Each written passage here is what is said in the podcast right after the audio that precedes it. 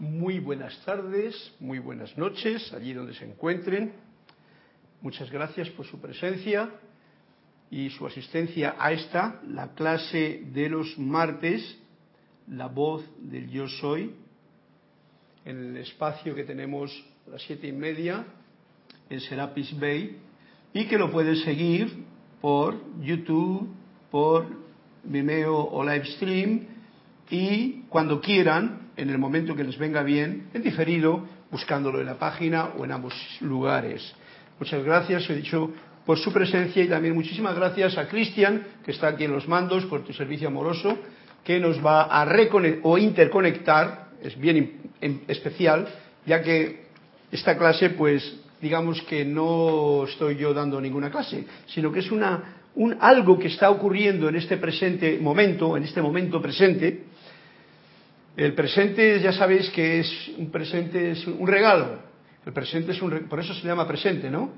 Un presente, un regalo. Y este es el regalo que tenemos ahora mismo, en el cual participan ustedes también, si es que lo desean, pues con esa paginita que nos va a contar este cuento que siempre son inacabables y son mágicos estos cuentos que tendrán que ver con algo de lo que vamos a desgranar en el capítulo de hoy que creo que ya le terminaremos este capítulo que hablaba de meditación que hablaba de silencio de la voz interior de los maestros etcétera etcétera del el libro de Emanuel porque eh, de esta forma en este presente, en este momento presente, pues lo mejor que podemos hacer es ir lo más profundo al presente, al corazón, al silencio del corazón. La música nos ha atraído, pero ahora quiero que se dejen, eh, digamos que contagiar por estas mm, palabras que quiero que salgan de mi corazón y que se expandan por toda la faz de la tierra. Para aquel que tenga oídos para oír, pues que oiga centrando nuestra atención en el corazón, a vosotros os invito, los que estéis presentes, vamos a tomar una respiración profunda y sintamos juntos estas palabras meditativas de música y de silencio. Luz y amor. En tanto que yo estoy solo en tu gran silencio, mi Dios Padre Madre, mi presencia yo soy, una luz pura flamea en mi seno, en mi corazón, y llena con su gran irradiación cada átomo y electrón de mi cuerpo. La vida, el amor, la fuerza, la pureza, la belleza y la perfección dominan en mí, en mi verdadero ser, con todo su poder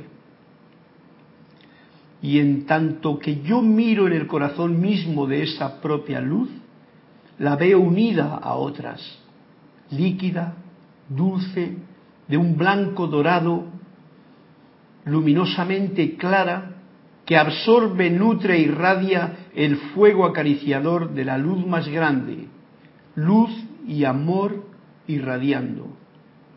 Yo sé ahora que yo soy esa luz y amor Dios en acción, y que soy uno con todo el universo de luz y amor. Yo hablo a Dios mi Padre Madre y nada me turba.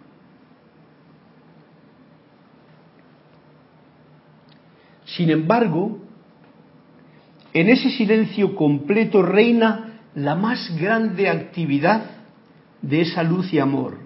Y de nuevo, nada me turba, y el silencio completo me rodea por todos los lados.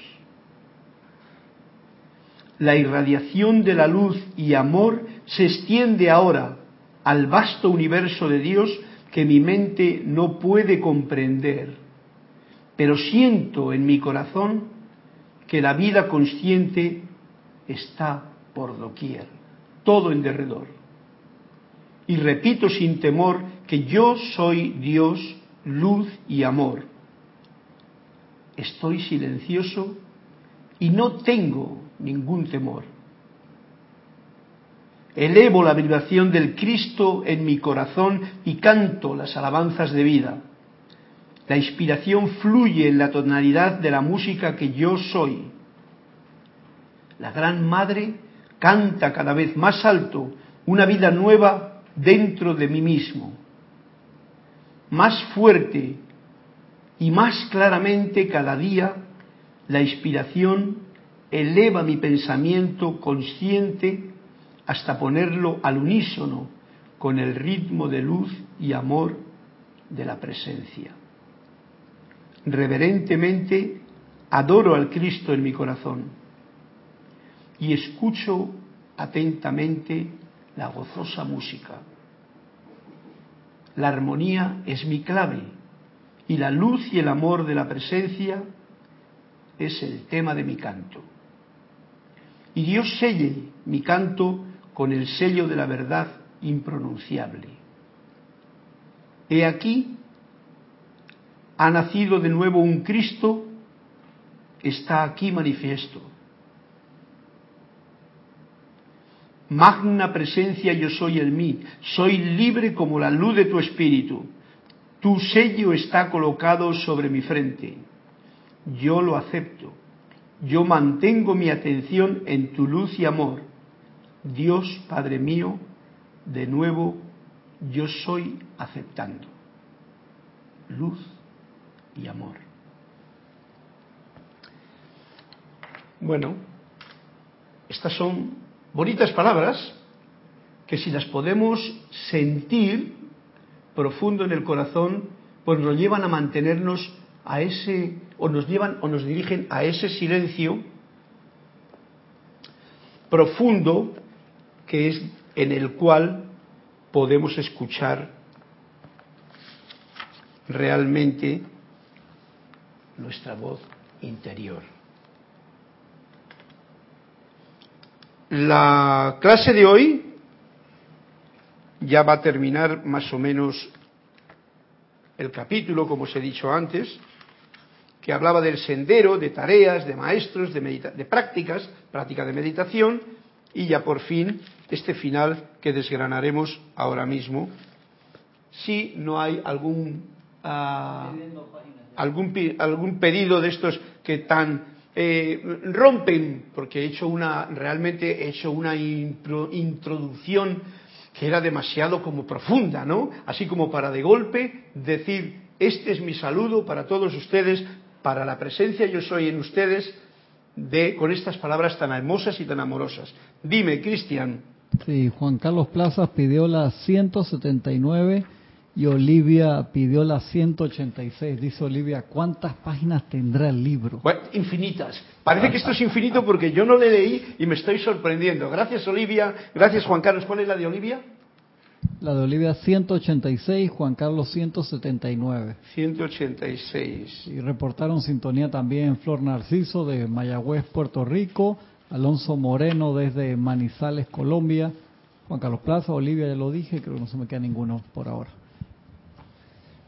Pues muchas gracias a todos los que están presentes, eh, reportando sintonía, conectados con esta forma de fluir en la vida, porque quizá pues sea un buen momento para decir vamos a detener nuestras actividades y vamos a fluir sencillamente.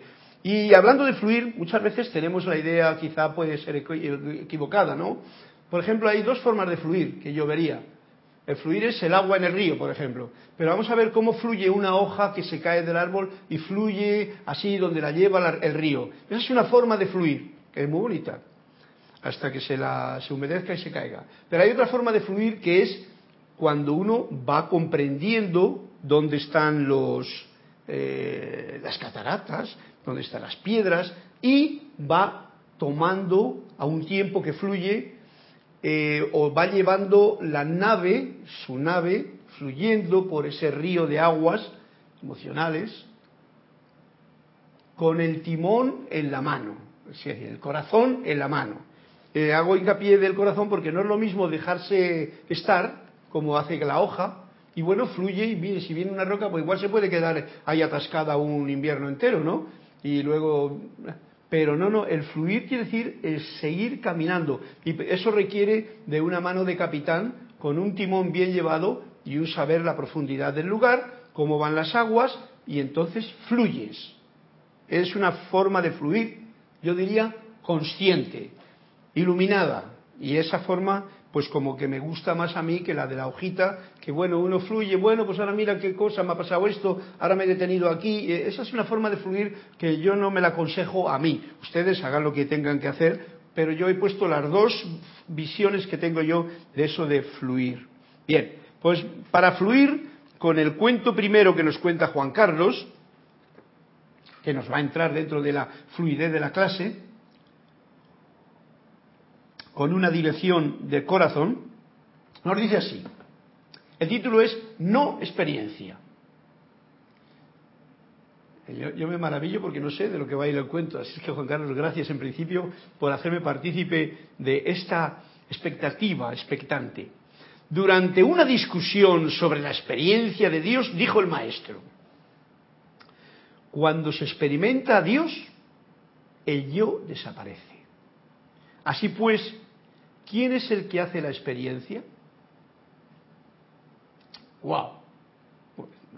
Juan Carlos, tengo que, tengo que machacarlo.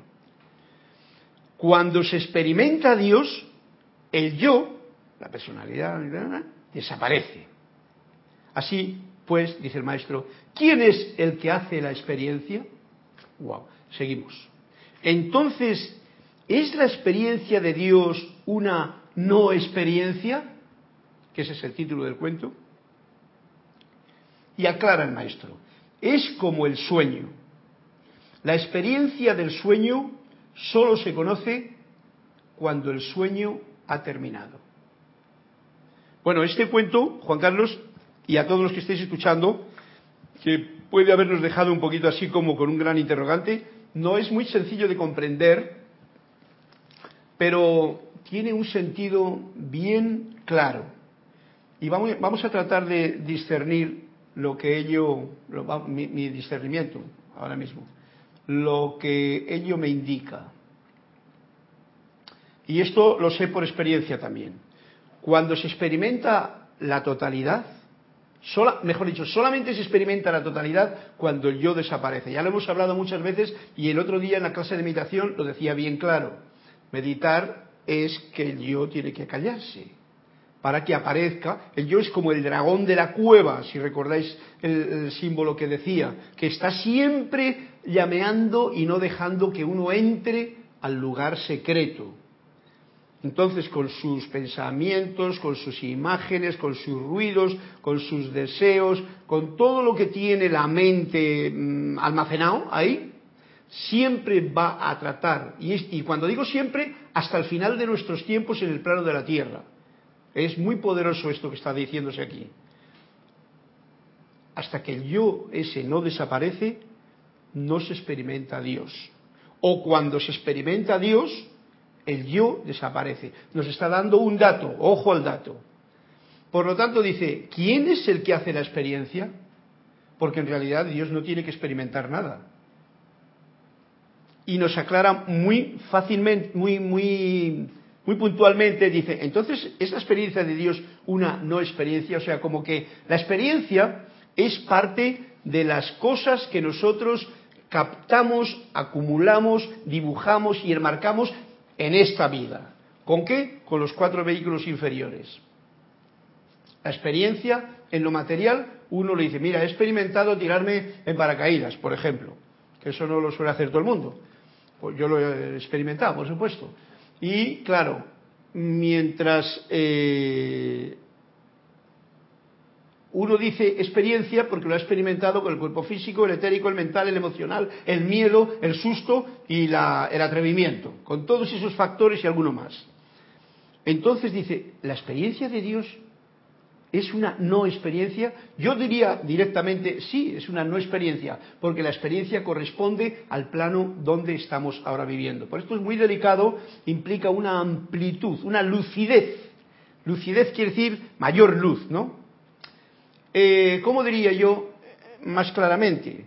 Si la parte del yo es este globito que alguna vez he hinchado así de chiquitín, que le hincho yo mismo, yo hincho mi personalidad, mi ego, y el globito se expande hasta aquí, pero en realidad el que verdaderamente yo soy no es el globito, es el que hincha el globo. Entonces, el que hincha el globo, o sea, el Dios, o sea, la totalidad, no necesita experiencias. La experiencia la está realizando cómo va de grande este globito que yo estoy hinchando. La experiencia la puede contar, como nos dice aquí, es como, esto es como un sueño. La experiencia del sueño, y todos habéis tenido sueños, solo se conoce cuando el sueño ha terminado. Tú cuando estás en el sueño, estás en el sueño y entonces no dices esta es mi experiencia, estás en tu otro punto de comprensión. Y ese es un punto bien especial que yo hago hincapié a mí mismo, lo importante que es el descansar bien, el dormir bien, porque durante el sueño uno corta o deja que el yo se duerma, no active, descanse, y así esa otra parte que hay dentro del ser de uno se carga de la fuente, del yo, de Dios, de la experiencia máxima que es una no experiencia. Pues esto es un comentario que hago al respecto. La experiencia del sueño solo se conoce cuando el sueño ha terminado. Por eso muchas veces yo me levanto y digo, ay, yo, sueño mucho por las noches, pero mucho. Y me encanta, porque no digo más que puede ser un poquito y voy a soñar. Y sueño, y prácticamente hasta continúo con el otro. Eso me da un subidón durante todo el, día muy grande, porque los sueños, cuando son sueños y no pesadillas, pues son realmente como que te como que te levantan el ánimo para todo el día. Eso todos vosotros lo habéis experimentado ya, supongo, porque lo que a mí me pasa también les pasa a ustedes, si es que quieren que les pase, si se acuerdan de ello. Pero yo no me acuerdo del sueño mientras estoy en el sueño. Mientras estoy en el sueño, estoy viviendo el sueño, estoy viviendo eso pero la experiencia me queda cuando me despierto, cuando el sueño ha terminado. Gracias Juan Carlos. Bueno, pues esto me ha dado pie a decir todas estas pequeñas cositas que ahí quedan, no para ustedes, sino para que yo pueda comprender más sobre cómo poder experimentar a Dios y cómo poder dejar a un lado el yo que desaparezca. Porque ahí está el quid de la cuestión. Más hoy día, que sabemos que la, parte mental, la parte intelectual, la parte de la personalidad, la parte del mundo en que vivimos, está tan activa que no entra en ese silencio acallado que hace que puedan resurgir la comprensión de la totalidad. Porque uno está englobado en lo pequeño y no se da cuenta de lo grande. Eso grande siempre produce gozo, alegría y entusiasmo. Lo pequeño produce muchas otras cosas que no tienen nada que ver con eso. Bien, pues dicho esto, vamos a continuar con este librito de Manuel, que nos dice en la página 45 algo bien especial. Vamos a ver si tendrá conexión con el cuento. Dejen que sus propios corazones se abran a la guía divina. ¿Ves? Ya nos dice algo muy especial. Dejen, o sea, no se pongan a hacer. Dejen que el propio corazón se abra a la guía divina. No pasivamente como una hoja sobre el agua de un río. Ah, mira, aquí me pone el ejemplo. Sino como un navegante en ese río que puede fluir con la profundidad y velocidad de la corriente al mismo tiempo que acepta la responsabilidad total sobre su nave. Y eso es, ah, claro, yo lo había leído y por eso me, ha venido aquí a la cabeza, porque yo no, me, preparo mucho las clases, porque las clases yo no las doy, las clases no hay, es este momento, este presente que compartimos juntos, pero yo no tengo nada que decirles a ustedes, nada, porque además todos tienen su información, tan variopinta y tal. Bien, pues esto es bien especial, y lo vuelvo a recalcar aquí porque dice, eh, un navegante en ese río que puede fluir, y esto es la forma de fluir correcta, con la profundidad y la velocidad de la corriente, al mismo tiempo que acepta la responsabilidad total sobre su propia nave. O sea, no deja la nave a la deriva. Estaba dando la idea del concepto de fluir como alguien que deja, bueno, pues yo fluyo con la vida, hala lo que sea, me meto en la carretera y yo fluyo, voy para allá. Y si me pilla un coche, no, tú tienes que estar atento a que hay sitios donde tú tienes que estar consciente de que el cuerpo, el templo, el vehículo que tú, la nave que tú llevas, eres tú el conductor. Y eso requiere una alerta una brújula bien puesta y una reverencia por toda vida, empezando por la tuya, porque si uno no reverencia su propia vida, dice, no, yo fluyo y me tiro por la catarata y abajo hay unas piedras. Pues no, eso no es muy práctico que digamos, ¿no? Un buen capitán no lo haría. Ustedes tendrán que ir a través de su propio corazón. Otra vez vuelve a decir, corazón, yo digo la brújula para nuestra navegar. De su amor, de su corazón, de su propio sentido del yo. También, porque esto que es pequeño, como decimos, esta propia parte intelectual, esta personalidad, este ego, ¿eh?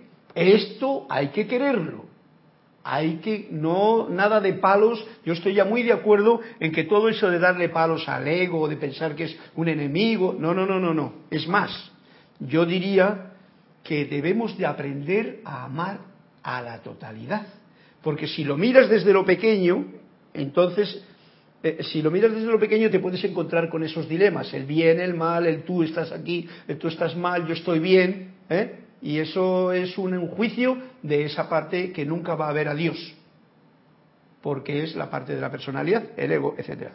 Por lo tanto, estoy diciendo de que hemos de tener una reverencia total por las sombras, por la noche, por las oscuridades, por todo eso, porque muchas veces, y esto lo considero yo, me atrevo a decirlo, probablemente pueda causar ciertas cosas raras, que, mm, ¿cómo diría yo? El pretender ser solamente de la luz es una idea de la mente. Cristian, ¿qué te parece a ti eso? Es el pretender solamente ser de la luz es una cosa mental. Porque Dios creó el día y la noche. Es como si yo pretendo solamente estar en el día.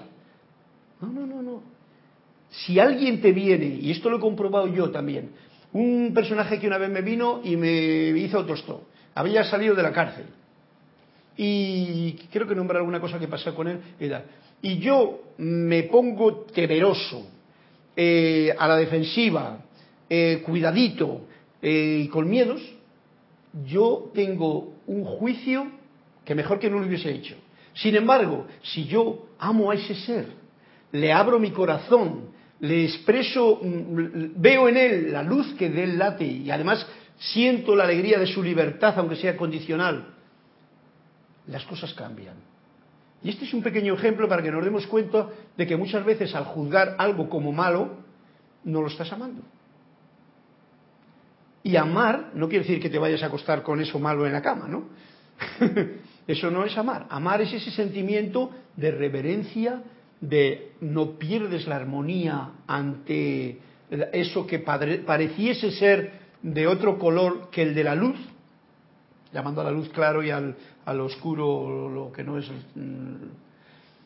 Pues este es un dato que yo lo estoy trabajando muy concretamente porque mm, creo que es importante. Creo que es importante. Yo le dejo ahí para el que quiera compartirlo conmigo, pues que lo, que lo rumie, como estas cosas son para rumiar y nos demos cuenta. El propio sentido del yo. ¿eh? Tendrán que ir a través de la vida con el propio sentido del yo. ¿Y cuál es el propio sentido? El sentido que yo tengo de mí mismo. Porque yo no puedo ir con el sentido que tenga Cristian de su yo. Él tiene su yo, él tiene su globito, él tiene su vivencia en este mundo. Y yo tengo la mía y tú tienes la tuya. Eso es lo más respetable. Y con eso yo navego. Como os he dicho yo antes, en otra clase decíamos que el miedo, cuando comparaba que la vida, en un cuento, que la vida era como un, un, como un viaje en automóvil y que entonces uno de los pasajeros era el miedo, el miedo el que va en el atrás. Si tú no haces buena amistad con el miedo, el miedo te la arma. Es otro ejemplo de esto de saber estar en armonía con todo. Y con todo quiere decir con la luz y con la oscuridad.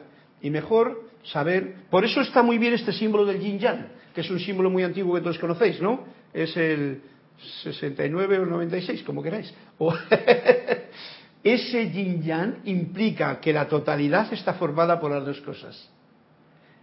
No olvidarse de que estamos en, un, camino de experimentación, fluyendo. Ya no estamos allí al principio del río, ni después, ni nada. Estamos caminando constantemente. Cada día nos enriquece a cada cual con lo suyo. Y eso es bien importante. Y el dato que doy es ser reverente con el día, la luz, y con la noche, la oscuridad.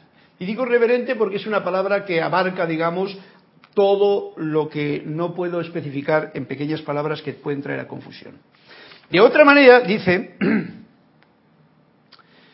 eh, antes de poder tocar la... Eh, ustedes tendrán que ir a través de su propio corazón, de su amor, de su propio sentido del yo, antes de poder, de poder tocar la conciencia interior intuitiva que se ensancha. ¿Has visto? Esta conciencia intuitiva que se ensancha de la totalidad, del yo soy en grande, esto nos ha pasado a todos en la vida, porque desde que nacemos y nos metemos en este mundo pequeño que es como digamos en principio el vientre de la madre y luego el vientre de la madre tierra y nuestros pequeños vientres, pues entonces todos estamos tratando de hacer y tenemos una intuición de que hay algo más allá, de que algo se está ensanchando. Yo lo he podido comprobar al seguir, digamos, que las enseñanzas de los maestros ascendidos, que si hubiese seguido otra cosa hubiese sido también probablemente igual, pero esta me ha llevado como más conscientemente a ser, eh, a comprenderlo bien. De cómo mi conciencia se está expandiendo día a día, se está eh, haciendo cada vez más eh, mm, amplia,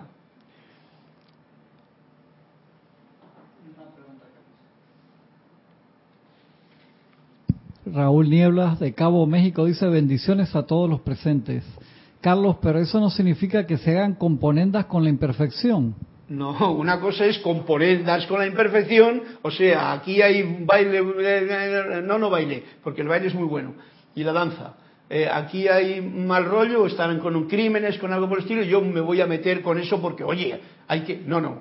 Reverencia es no tener en tu mente nada en contra de lo que otra gente puede hacer que no esté igual en los cánones que tú llamas luz o iluminado. Reverencia con todo eso. Porque cuando tú te pones de juez o de, de castigador o de todo eso, no es esa parte divina que nos decía el cuento de Juan Carlos, es esa parte de la mente mía que por lo que sea juzga una situación de alguien del exterior. Por lo tanto, lo de las componentes con la imperfección no es eh, reverencia por las sombras también. Quiere decir meter en el mismo, en la totalidad de lo que se compone la vida, de luz y de sombras. No querer ser angelitos, porque puede ser una cosa muy intelectual, y despreciar, esto ha pasado en la religión católica, por no decirlo de otra forma, que es la mía a todo el que no estaba y yo, que yo soy católico, apostólico, romano y todo el asunto, era hereje y tal, y ten cuidado no te vayas para allá. Y encima al infierno, a eso me refiero.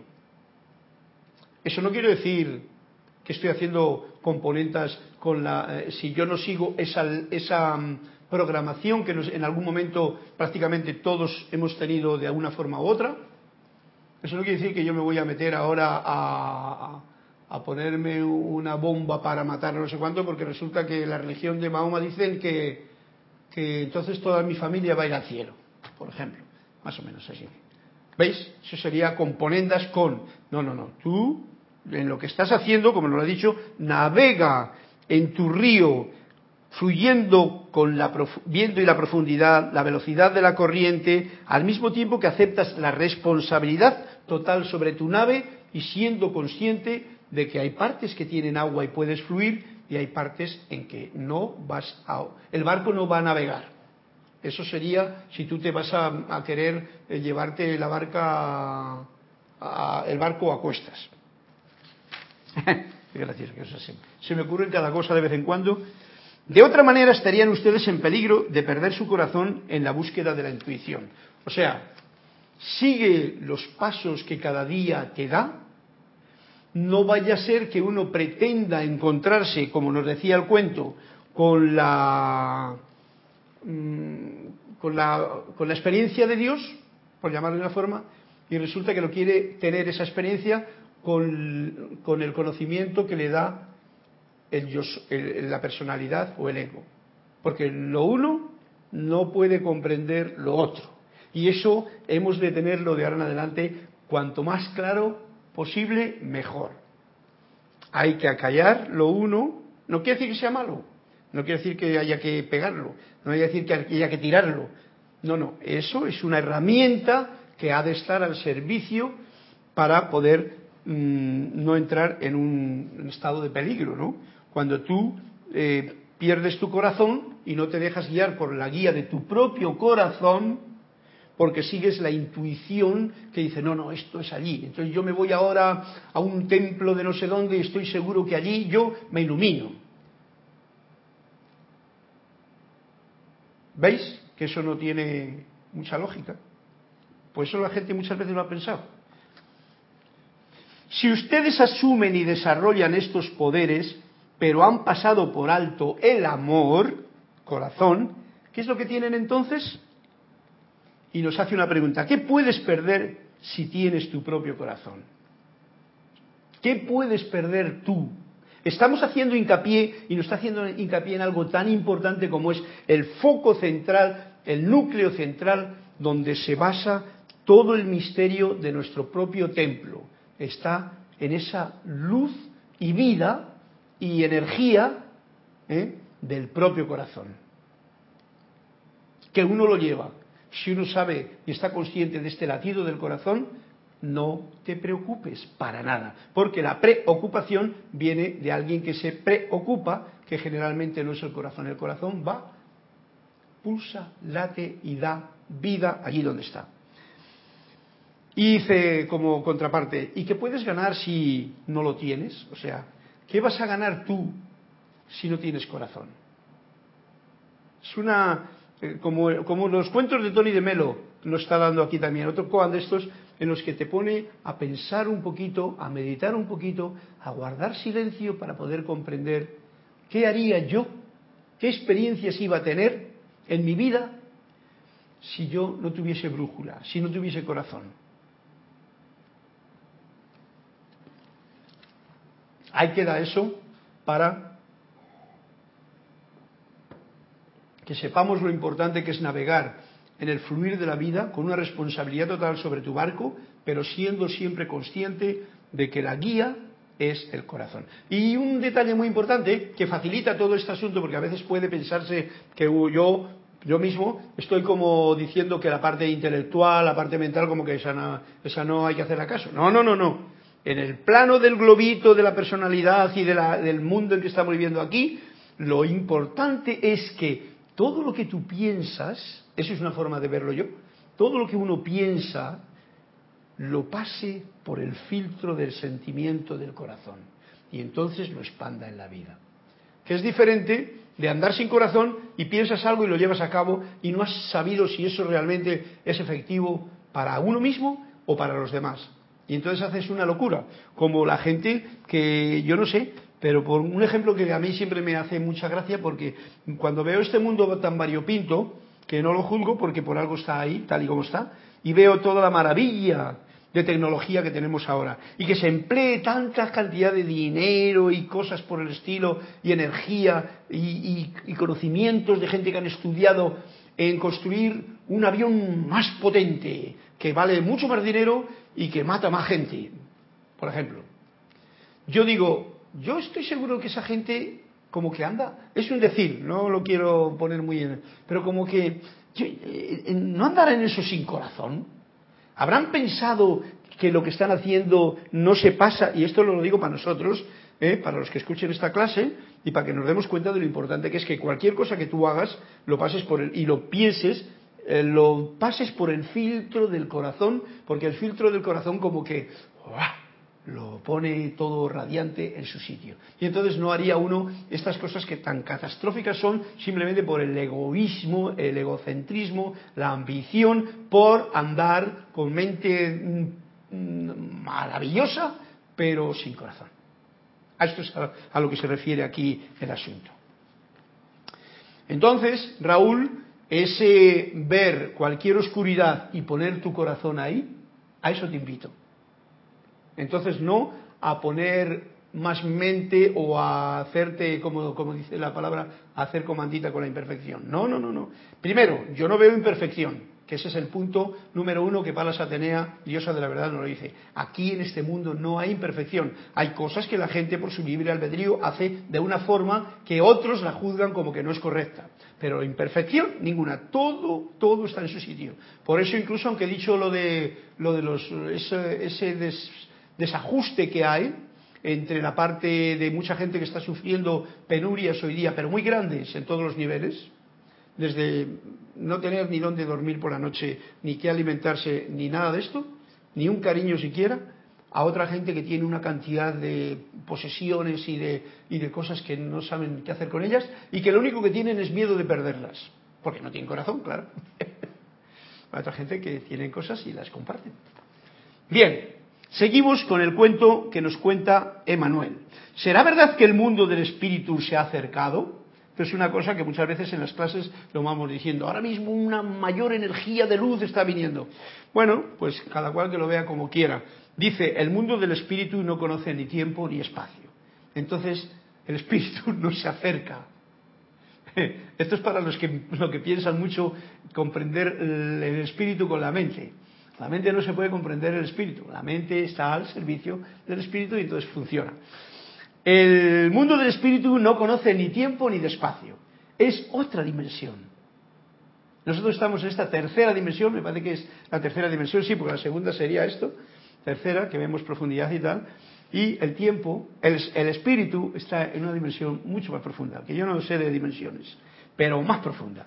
Y esa no conoce de tiempo ni de espacio. El tiempo y el espacio es para nosotros. Está más disponible, dice Emanuel. O sea, ¿tú crees que si no conoce Ahora no. Pareciera que sí. ¿Será porque el espíritu ahora le importa más? ¿Será porque al espíritu ahora le importa más? Definitivamente que no. El amor perfecto solo puede ser una cosa, amor perfecto. Y cuando se habla de perfección, uno ya no tiene nada que ver con la imperfección. Lo que haces es juzgo menos, como digo en la frase del altar, y agradezco más ante todo lo que por lo que sea choca con mi ser por lo que veo en el espejo de al lado. Así es que estamos en un grado máximo de, eh, ¿cómo se llama?, de, de espíritu y estamos en un grado máximo de egos y de personalidades y de gente en el mundo y todo eso ahora mismo está apretándose más porque todo va a mucha velocidad. Pero el espíritu no corre más para venir a nosotros. La luz no corre más. La luz es siempre la luz y siempre está aquí, siempre está iluminando. Nosotros somos los que estamos teniendo la oportunidad de despertar a esa luminosidad con mayor velocidad. Y eso quiere decir porque pues estamos como un poquito eh, dormidos, ¿no? O que tenemos muchas durezas que no nos permiten sentir esta luz que en realidad está dentro de nuestro propio corazón. ¿Cuánto tiempo toma llegar a la iluminación? Otra vez, estas preguntas de cuánto tiempo estará llegando. Estas son preguntas siempre de la parte del intelecto. Vamos a permitirlo porque el intelecto se hace esas preguntas y está muy bien. Y nos dice así Manuel, todas las cosas en la vida están consagradas al propósito de expandir la conciencia. ¿Veis lo que ha dicho? todas las cosas en la vida. Todo eso, todo lo que tenemos alrededor, lo regular, lo bueno, lo malo. Por eso decía yo, Raúl, que reverencia con todo, eso te abre un camino muy grande para no andar eh, atascado, como una hoja que se ha atascado en el fluir del río con una piedra y se queda ahí atascada porque, porque, oye, la piedra esta es una piedra y no me deja. No, no, no. Tú eres el navegante inteligente con la brújula del corazón y fluyes. Fluyes. ¿Eh? Porque dice, todas las cosas en la vida tienen un propósito, que es el de expandir mi conciencia. La conciencia es de ustedes, toda conciencia. Y entonces, si todo está con ese propósito, uno nunca descarta una parte de sí. ¿Ves? Es otra respuesta, Raúl, a, esa parte que es lo que compone la totalidad, que se compone de luz y de sombra, de día y de noche, de gente que actúa de una manera, gente que actúa de otra, pero yo no critico ni a unos ni ensalzo a los otros. Sencillamente sigo en mi fluir con la brújula del corazón qué me está diciendo en este momento presente, el ahora, el regalo que yo tengo en cada momento, ahora mismo. Uno nunca descarta una parte de sí. Esto es un ojo al porque si empiezas a decir esto no, esto es malo, esto no quiero saber nada de ello, sencillamente son resistencias que uno tiene dentro y que por el momento no quiere eliminarlas. Bueno, pues no pasa nada. Ahí se queda, la vida es muy sabia y le deja que uno tenga la oportunidad cada día, cada momento.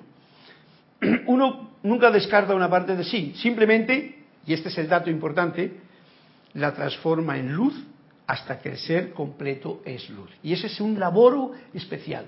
En estas precisamente semanas pasadas que hemos estado, estamos haciendo hincapié en el fuego violeta transmutador, la llama, la llama violeta, o sea, esa atención que pone la mente en invocar el fuego sagrado para que me cubra y yo soy un ser de fuego violeta, yo soy la pureza que Dios desea, ustedes son seres de fuego violeta, cualquier situación que se ve inmediatamente, aunque sea con, la ayuda del intelecto que está al servicio del ser, poner la mayor eh, capacidad o, la, mayor, la más efectiva forma, yo diría, de poder transmutar o transformar cualquier cosa con los medios que hoy día tenemos a mano. Y tenemos todos este medio, utilizar el fuego violeta. Dice, simplemente la transforma en luz. ¿Tú ves algo que está, está, no está bien?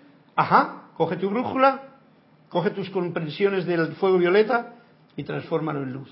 No andes viendo imperfección, no te hagas una con ello, comanditas con la imperfección menos, ¿eh? eso no, Raúl, eso ya lo hemos dejado aparte, sino que transmútalo y pon luz. Y ve lo que tus ojos igual no están viendo, porque tú tienes algo de eso ahí. Porque hay que ser sinceros y reconocer que cuando uno ve algo allí en el espejo de la pantalla de la vida es porque uno no se ha dado cuenta todavía de que lo tiene dentro. Pero no hay prisa ni hay que castigarse por ello. Todo en su momento. Este es un proceso increíblemente lento, por eso digo que todo en su momento. Nos dice Manuel, este es un proceso, el de transformar todo esto que en luz, hasta que todo sea completamente luz, ¿eh? sea una, un, campo de... Esto, esto trae unas comprensiones un poquito probablemente equívocas. Porque cuando hablamos de luz estamos hablando del cuento de hoy. Hablamos de que estás conociendo a Dios.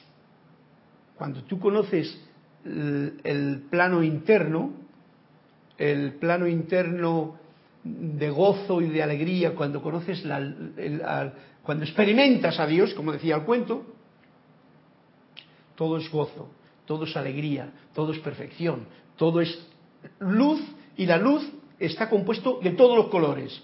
Y cuando hablo de todos los colores, la luz también tiene el color negro aunque algunos científicos le pueden llamar ausencia de luz, yo diría no, en la energía muestra ese color. Lo mismo que cada color tiene muchos grados, grados, grados, grados diferentes. No es rojo así, azul así, no, no.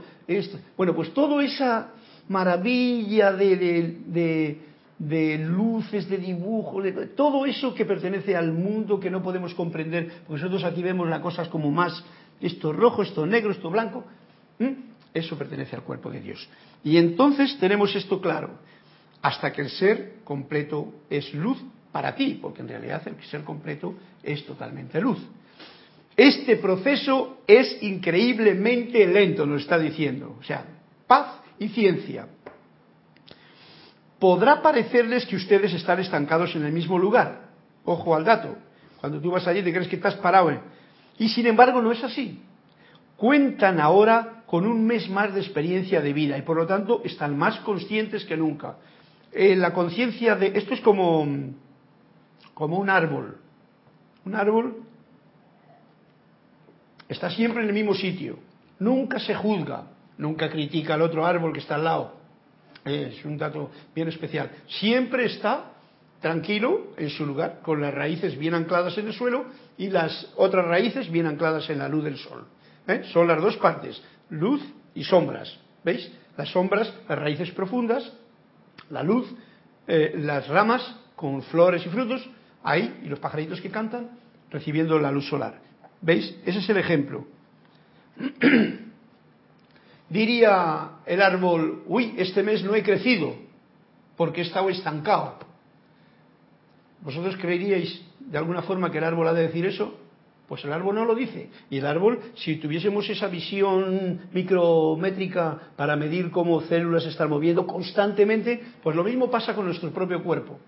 Exactamente lo mismo. Y si no anduviésemos juzgándonos de que soy bueno, de que soy malo, de que estoy creciendo, de que no estoy creciendo, sencillamente uno funcionaría en, orden divino tranquilamente. Por lo tanto, eso ocurre lo mismo con la parte física, emocional, etérica y mental que con la conciencia.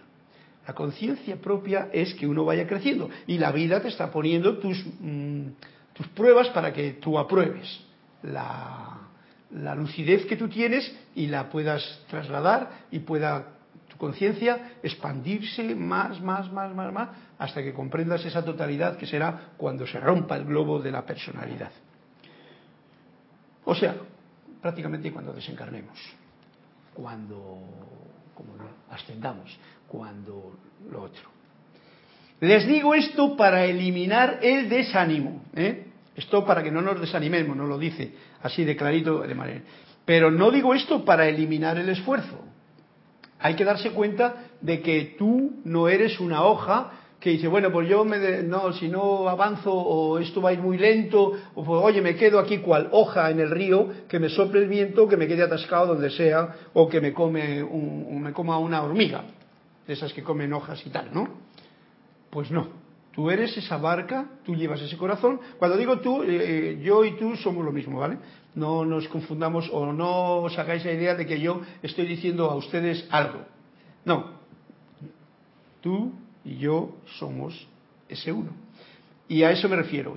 Yo soy tú y tú eres yo.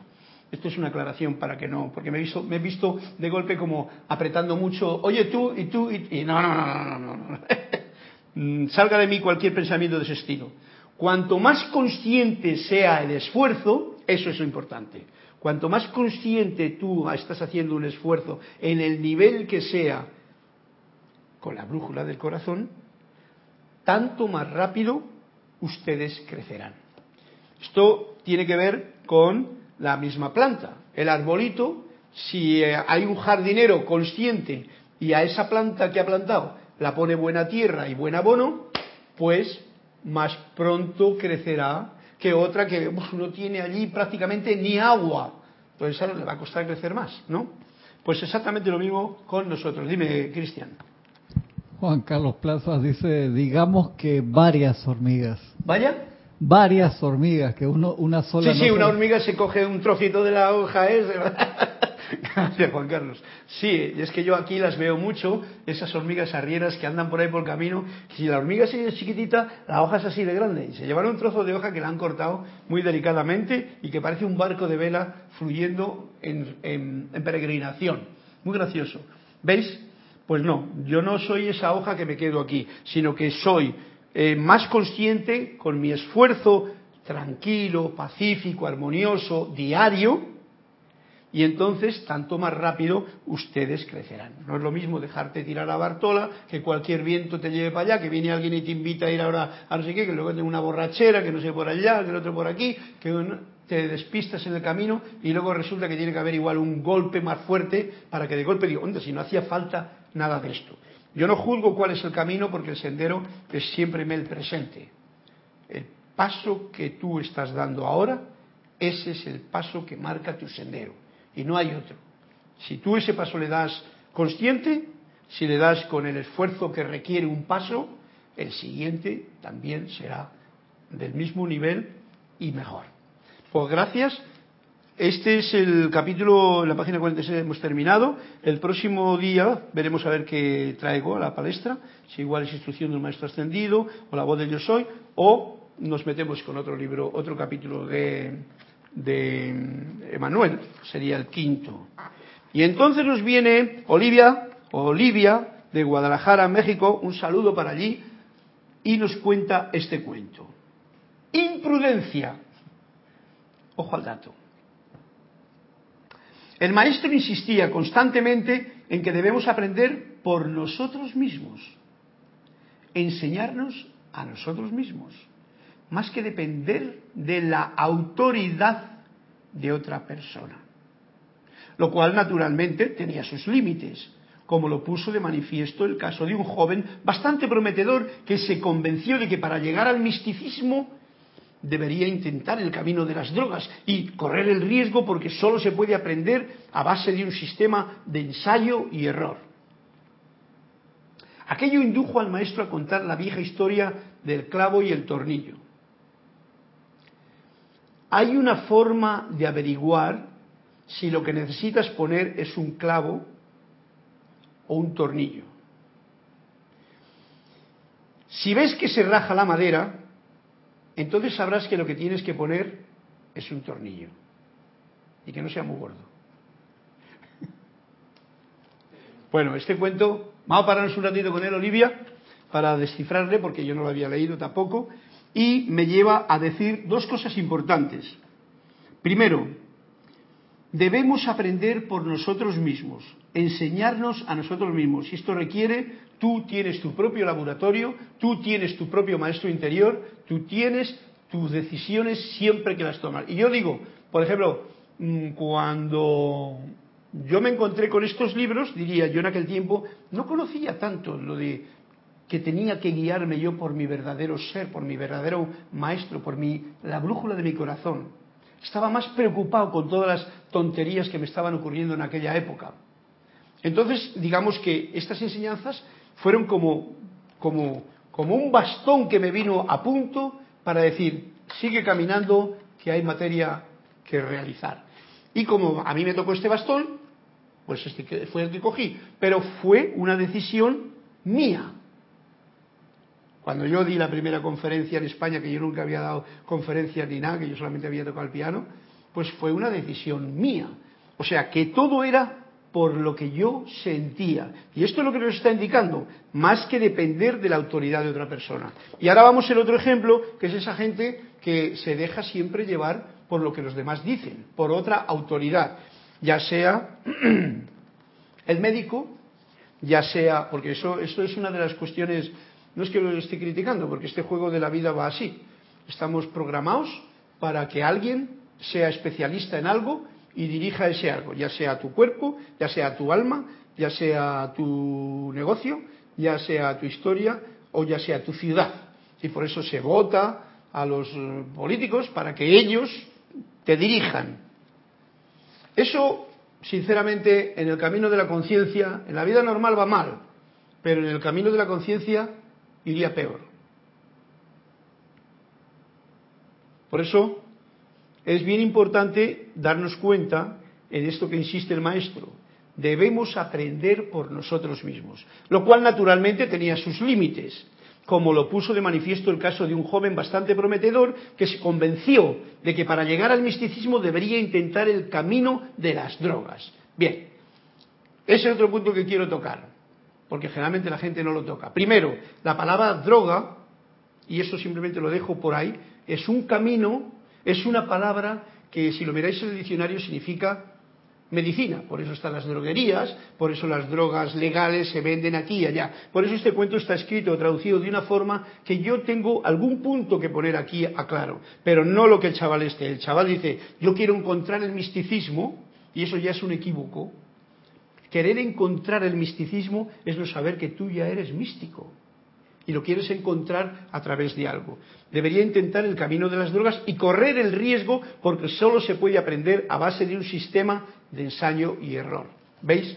No es esa la forma. En el laboratorio tú tienes sistemas de aprendizaje, tú tienes diferentes formas y que conste que cada cual tiene la suya, pero escuchen con atención, cualquier nivel de aprendizaje si hoy que tenemos el punto del corazón como la brújula que me está guiando, esa no te va a llevar nunca al equívoco.